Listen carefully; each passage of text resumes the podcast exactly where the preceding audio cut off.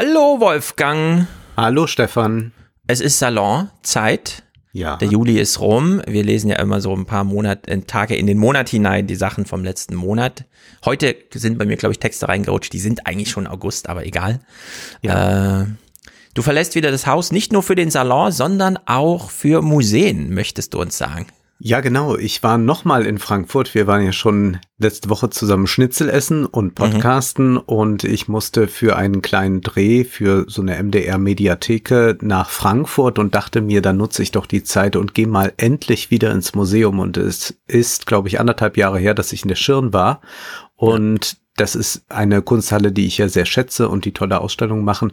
Und da waren zwei Ausstellungen, einmal Gilbert and George. Da muss ich sagen, das hat mich nicht so begeistert. Das habe ich mir aber auch eigentlich schon gedacht. Das ist so ein berühmtes Künstlerpaar, äh, die sehr provokante Sachen in den 70ern gemacht haben, auch in den 80ern. Aber wenn man sich das heute ansieht, äh, diese Art der Pop-Art und auch ähm, diese starke Arbeit mit Text, dann ist das doch etwas, was man heute schon so viel gesehen hatte im Internet. Ich glaube, auch durch diese Meme-Kultur wirkt ja. diese Kunst gar nicht mehr so und hat dann doch etwas sehr Museales plötzlich dann wirklich im Museum, dass man mhm. sagt, ach ja, so war das damals und die sind natürlich immer noch künstlerisch tätig, aber das hat natürlich keinen wirklichen Stachel mehr. Und dann bin ich äh, dort auch nicht so lange geblieben und bin lieber in die andere Ausstellung in der Schirn gegangen. Und die trägt den Titel Magnetic North. Und das ist eine Ausstellung, die vom Norden handelt, aber vom Norden äh, in Amerika, nämlich von Kanada und handelt von Malern, die Anfang des 20. Jahrhunderts aus einem Eskapismus heraus, aus einer Naturliebe heraus, aber auch einer gewissen Skepsis gegenüber der modernen Welt heraus sagen, wir müssen jetzt in die Landschaft, wir müssen hinaus, wir müssen die Wälder malen, die hm. unberührten Landschaften malen. Und da sind ganz großartige Landschaftsgemälde und auch Skizzen entstanden. Und das war sehr beeindruckend, denn bei mir ist es ja so, im Gegensatz zu dir gehe ich ja nicht so gern in die Natur, aber ich liebe Landschaftsgemälde und das konnte ich dort sehr genießen. Und das Tolle ist auch, dass die Ausstellung den Kolonialismus auch verhandelt, denn wenn da immer gesagt wird, das ist die unberührte Natur, dann ist das selbstverständlich ein sehr weißer Blick auf die Geschichte Kanadas, denn so unberührt war die nicht. Da waren ja Menschen und was ist mit denen geschehen? Das ist etwas, was die Ausstellung thematisiert, was die Künstler meist ausgeblendet haben, außer mhm. eine Künstlerin, die das auch immer wieder zum Thema machte. Es sind ähm, ja sehr, sehr schöne große Bilder da, aber auch kleine Skizzen, die eigentlich mich noch mehr fasziniert haben. Und man kennt wenig von kanadischer Kunst. Und man sieht aber trotzdem natürlich Parallelen zu europäischer Kunst, zum Impressionismus, zum Expressionismus. Aber es ist doch was sehr Eigenständiges dann, was in diesen Landschaften entstanden ist. Und irgendwann in einem Raum geht es dann auch um die Industrialisierung und dann malen sie diese Fabriken, wie die in die Landschaften gestellt werden, die Sägewerke und all das. Und das sind sehr deprimierende Bilder, denn wenngleich wir natürlich genau von dieser Industrialisierung profitieren, denn wir wollen ja nicht in die Höhlen zurück. Also eine Ausstellung, die doch sehr mich begeistert hat. Du bist also ein Naturbanause. Dann lass mich ja. noch fragen, welche Ausstellung ist oben? Ich nehme mal an, die äh, Kanada-Ausstellung ist dann nicht oben unterm Dach, ne? Es sind, oh, jetzt muss ich gerade überlegen, wie geht man denn da? Denn es gibt eine extra Corona-Strecke, die auch dann noch ah. nach außen führt. Aha. Ich glaube, die Ausstellung ist, nee, die ist auch äh, ziemlich weit oben. Ja, also ich würde, also die haben das ein bisschen jetzt es gibt umge ja oben umgebaut. Schöne große Raum unterm Dach, wo auch so ein bisschen Naturlicht, aber kein nicht so viel Natur. Du siehst nicht den Himmel. Nee, das, da, äh, also diese ganz großen Räume, die sind für Gilbert und George vorbehalten, ja. denn das sind so großformatige Werke, da braucht man ja. einfach den Platz, sonst geht das gar nicht. Ja, sehr gut. Ich ich könnte ja mit dem Fahrrad hinfahren. Ich ja. eigentlich zu Fuß hinlaufen. Ne? Ich habe ja hier alle Museen, die irgendwie von Rang und Namen sind auf der Welt hier vor Ort. Also ein bisschen übertrieben, aber. Und ich äh, grübel immer noch, gehe ich jetzt zuerst in die Schirn oder ins Städel, denn ich war auch lange nicht im Museum. Ja. Und bei der Schirn muss man sich immer drauf einlassen. Was zeigen sie gerade? Welchen, Mann, welchen, ich. wem ist man gerade ausgeliefert sozusagen? Ja, welchen Kurator? Während man im Städel eben weiß, Ach so, okay, im Städel. Goethe ja, ja. Hängt Goethe im Treppenhaus, da geht man einfach ja. durch, alte Meister, neue Meister und dann noch so ein bisschen was. Ja, also Städte ich, zeigt Beckmann, also die haben eine Sonderausstellung, aber sonst kannst du mhm. natürlich alles andere ja auch sehen. Also die ständige Sammlung, die gibt's in der Schirn ja. nicht. Was bisschen schade war, ich hätte mir gerne einen Katalog gekauft, aber das war auf so schlechtem Papier gedruckt, dass die Farben dieser Gemälde überhaupt nicht mehr wiedergegeben wurden. Das war alles so blass, dass man auch sich fragt, warum spart man da jetzt ein paar Euro Papier? Ja, vielleicht hat da jemand an die Natur gedacht und hat Recycle Ach so. benutzt. Mm. Ja, wer weiß, wer weiß. Natürlich die Sache. Aber ich würde sagen, Natur ist erst dann interessant, wenn sie künstlerisch bearbeitet wird. Ja. Was ich dir noch empfehlen kann, wenn du eh schon in der Schirn bist, äh, also für alle, die dir jetzt folgen, auch in die Schirn ja. zu gehen, direkt daneben ist ja unser neues Stadt- oder Dingsmuseum, also äh, direkt ja. mit am Römer. Und da habe ich nur gehört, und deswegen bin ich auch schon ein bisschen hibbelig und will da mit meinen Kindern bei nächster Gelegenheit mal hin ist wohl oben unterm Dach Frankfurt nachgebaut, mhm. aber nur aus Alltagsgegenständen, die man eigentlich in den Müll schmeißt. Und man muss aber ganz genau hinschauen, habe ich gehört, um zu sehen, stimmt, das ist ja eine Zigarettenschachtel oder das ist ja eine Streichholzschachtel oder das ist ja eine Bierdose oder wie auch immer, äh, dass es so ein bisschen verschleiert ist, woraus es gemacht ist. Ja. Also da habe ich bisher nur Gutes von gehört und deswegen äh, bin ich da erpicht darauf, mir das dann mal anzuschauen. Es ist schön, wieder mal rauszugehen und auch ja, so ein paar flüchtige Begegnungen zu haben. Zum Beispiel war da eine Dame, die Aufpasserin ist im Museum und mich dann ansprach und sagte, Sie haben aber einen tollen Anzug und äh, dann wissen wollte, was das ist Frankfurter Klasse, habe. weißt du? Ja, das ist Frankfurter Klasse und die mir auch dann noch nachrief, als ich ging, behalten Sie sich Ihre Linie. Ja, also auch nochmal eine kleine Ermahnung. Mhm. Das fand ich wirklich äh, herrlich. Sehr gut. Ja, so sind wir hier in Frankfurt. Sehr nett zueinander.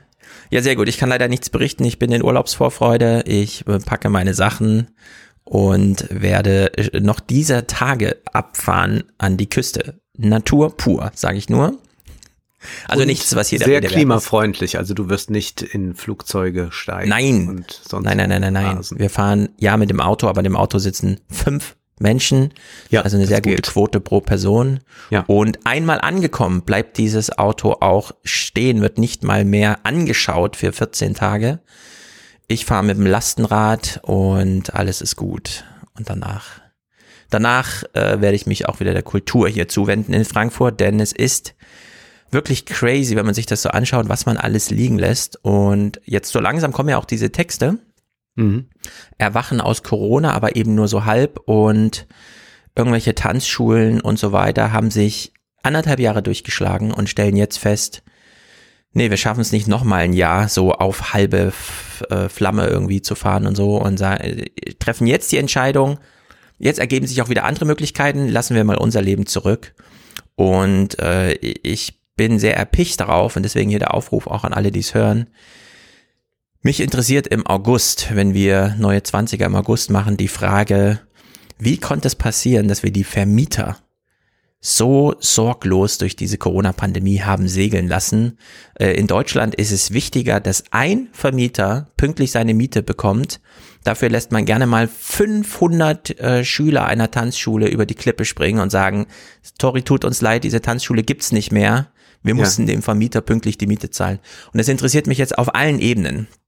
Denn das läuft immer so nebenher als äh, wirklich latentes, schreiendes Problem, ohne mal ausgesprochen zu werden, wenn man so auf tagesschau.de die Listen an irgendwelchen Besuchen vor Ort, wo mal wieder die Läden nicht wieder aufmachen, wo es nicht geklappt hat und äh, die Orientierungslosigkeit und die spontane Armut plötzlich reingeschlagen hat. Und nicht ein Wort wird zu diesen Vermietern gesagt. Hm. Äh, das ist wirklich unglaublich. Also äh, ja, Marcel Fratsch hat das mal in einem seiner äh, äh, Podcaster angemerkt, fand ich auch sehr gut. Clips habe ich natürlich, aber ansonsten dieses, äh, also wie die, wie die Vermieter durch die Pandemie gesegelt sind, da interessiert mich alles, was euch dazu einfällt. Sehr gut. Ja, das muss ja, das Thema ist ein werden. Großes Thema und das ist auch erstaunlich. Ich war jetzt bei 13 Fragen zu Gast und da war Hab dann gesehen, auch ja. so ein äh, jemand vom Familienunternehmerverband ja. oder so, der dann ja. auch sagte, nein, nein, das sind ja auch Unternehmen. Also wenn Ja. man, wenn man Wohnungen vermietet, dann ist man ja auch ein Unternehmer, dann tut man ja Richtig. etwas für die Mhm. Gesellschaft und man Mhm. fragt sich dann, ja, pff, wo denn gerade? Und Ja, was denn es, genau? Was es ist ja der auch immer diese interessante Illusion, dass gesagt wird, ja, wir brauchen Anreize, dass viel gebaut wird, denn die wollen ja gar keine Knappheit haben und das stimmt halt nicht. Also man kann ja Mieten nur wirklich lukrativ Richtig, ja. einnehmen, wenn eine Knappheit vorherrscht. Wenn es jetzt Wohnungen ohne Ende in Frankfurt gäbe, wäre ich ja ein Idiot, wenn ich auch noch eine bauen würde. Ja. Ja, und am Ende sind das, also wenn dann wirklich mal achtstöckig gebaut wird, Ja. äh, dann sind das, äh, dann steht, steht die Stadt da dahinter. Ja. Wenn du den Leuten das selber bauen lässt, nee, das muss hier schön um, umgehbar sein. Ich brauche einen Garten, der muss riesig sein. Weißt du, das ist alles äh, unausgegoren und das gehört mal thematisiert. Und ja, ich habe die Sendung auch gesehen. Äh, das Spielkonzept finde ich so ein bisschen, na gut, man steht halt da und muss so einen Schritt vor oder zurück gehen. Und Wir haben es aber keiner. torpediert. Also wir haben es ja, wir haben uns nicht bewegt. Es gab keinen Einfach Kompromiss. Mikado, genau. Niemand bewegt sich. Und ja, dass dann irgendwann noch zwischendurch nochmal so ein Typ reinruft. Aber die, wer investiert denn dann, wenn nicht die Leute, die die Miete, also als ob irgendein Ja. Vermieter in Deutschland das Geld investiert, ja, in irgendwas. Das sind doch, also, ja, abenteuerliche Vielleicht dann in. Aktien oder Bitcoin. Aber Genau. vielleicht müssen wir das, Stefan, auf nationalstaatlicher Ebene ja lösen. Und Ja. damit leite ich über zu unserem großen Buch, das wir besprechen. 500 Seiten, Wolfgang Streeck zwischen Globalismus äh, und Demokratie. Also hier wird schon eine Opposition aufgemacht. Entweder Ja. man will Global Governance, man will diese globale Ordnung, man will EU oder welche Institution auch immer oder Demokratie. Also diese Opposition wird sehr stark gemacht in dem Buch.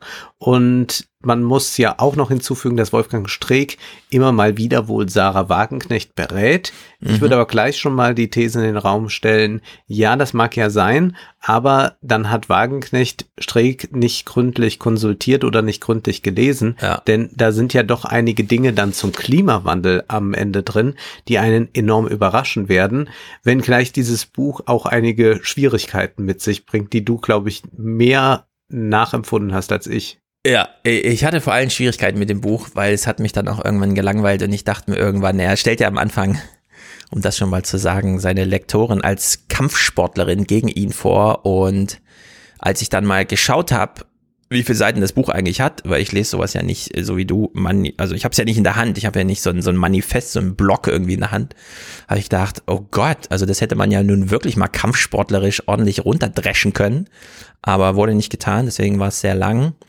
Allerdings, ich habe noch ein längeres Buch im Angebot und das ist einfach ein Spektakel. Also ich will es hier schon mal ausdrücklich sagen, auch für alle Nicht-Salon-Abonnenten, äh, wenn ihr noch mal ein richtig geiles Buch über Trump lesen wollt, Ike Alone Can Fix It von Carol Leoning, Leoning oder wie auch immer und Philip Rooker, also den beiden Vapo-Typen, die auch schon A Very Stable Genius geschrieben haben und dieses letzte Jahr von Donald Trump, da ging's drunter und drüber. Wir äh, besprechen ja allerdings nur die Aspekte zu Mark Milley. Das alleine sprengt schon jede Imagination eines guten Drehbuchs.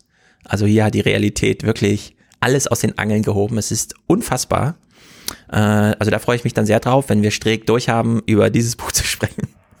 Naja, jetzt sag es nicht so durchhaben. Es ist ja doch erstaunlich, was er so alles nochmal herausarbeitet. Also, was so, uns beiden wahrscheinlich gefallen wird, ist, dass er auch nochmal gegen Menasse und Gero Richtig, schießt. sehr gut, sehr also, gut, sehr das gut. macht er auch äh, sehr korrekt. Was dann verwunderlich ist, oder nicht verwunderlich in seiner These, aber doch, wie er da, wie hart er äh, Adam Tooze angreift. Ja. Äh, wenngleich er da auch äh, nicht ungerecht vorgeht. Also, er macht das aus seinem Blickwinkel Hm. heraus. Er hat eigentlich so eine anfängliche Polemik drin, aber es wird dann nachher weniger und es wird äh, doch, Ja. also es gibt noch mal so einen so einen tollen Twist, finde ich, den er uns bietet, nachdem wir durch viel Hm. ja Systemtheorie, Überlegungen und sonst was schreiten mussten. Ja, also ein Buch zu lesen, ist klar, ich, ich, ich rede nicht über alle Bücher, es gibt Bücher, die sind äh, Verschwendung, aber Bücher aus der Kategorie deutscher Professor schreibt nochmal am Ende, was er denkt über alle Sachen, so Wolfgang Strick halt, ne?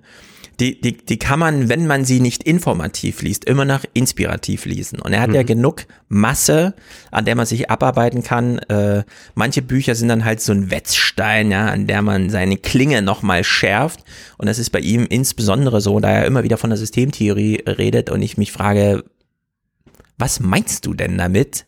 Das ist jedenfalls nicht meine Systemtheorie. Also Da lässt er so ein paar Sachen liegen, die allerdings dann in der Interpretation, also wenn man darüber spricht, kann man sie nochmal deutlich machen, aber es ist eben anders gelagert, als wenn man jetzt so ein Move-Buch hat, wie beim letzten Mal oder so, ja, wo wirklich nochmal ja, ja. Sachen Aber man kann es ganz gut auch parallel nochmal mit Move in Verbindung bringen ja, und dann wird auch nochmal einiges klarer oder auch unklarer. Also ich finde, es äh, wirbelt einen auch ein bisschen auf, gerade diese Bücher so hintereinander gelesen zu haben. Bei mir geht es aber nicht nur um die globalen Fragen, sondern auch mal ums äh, Kleine vor der Haustür oder im Laden. Wie verändert sich da eigentlich Design? Da habe ich einen ganz interessanten Aufsatz. Dann geht es nochmal um TikTok. Da hat mhm. man doch einiges jetzt herausgefunden über den Algorithmus, wie er funktioniert.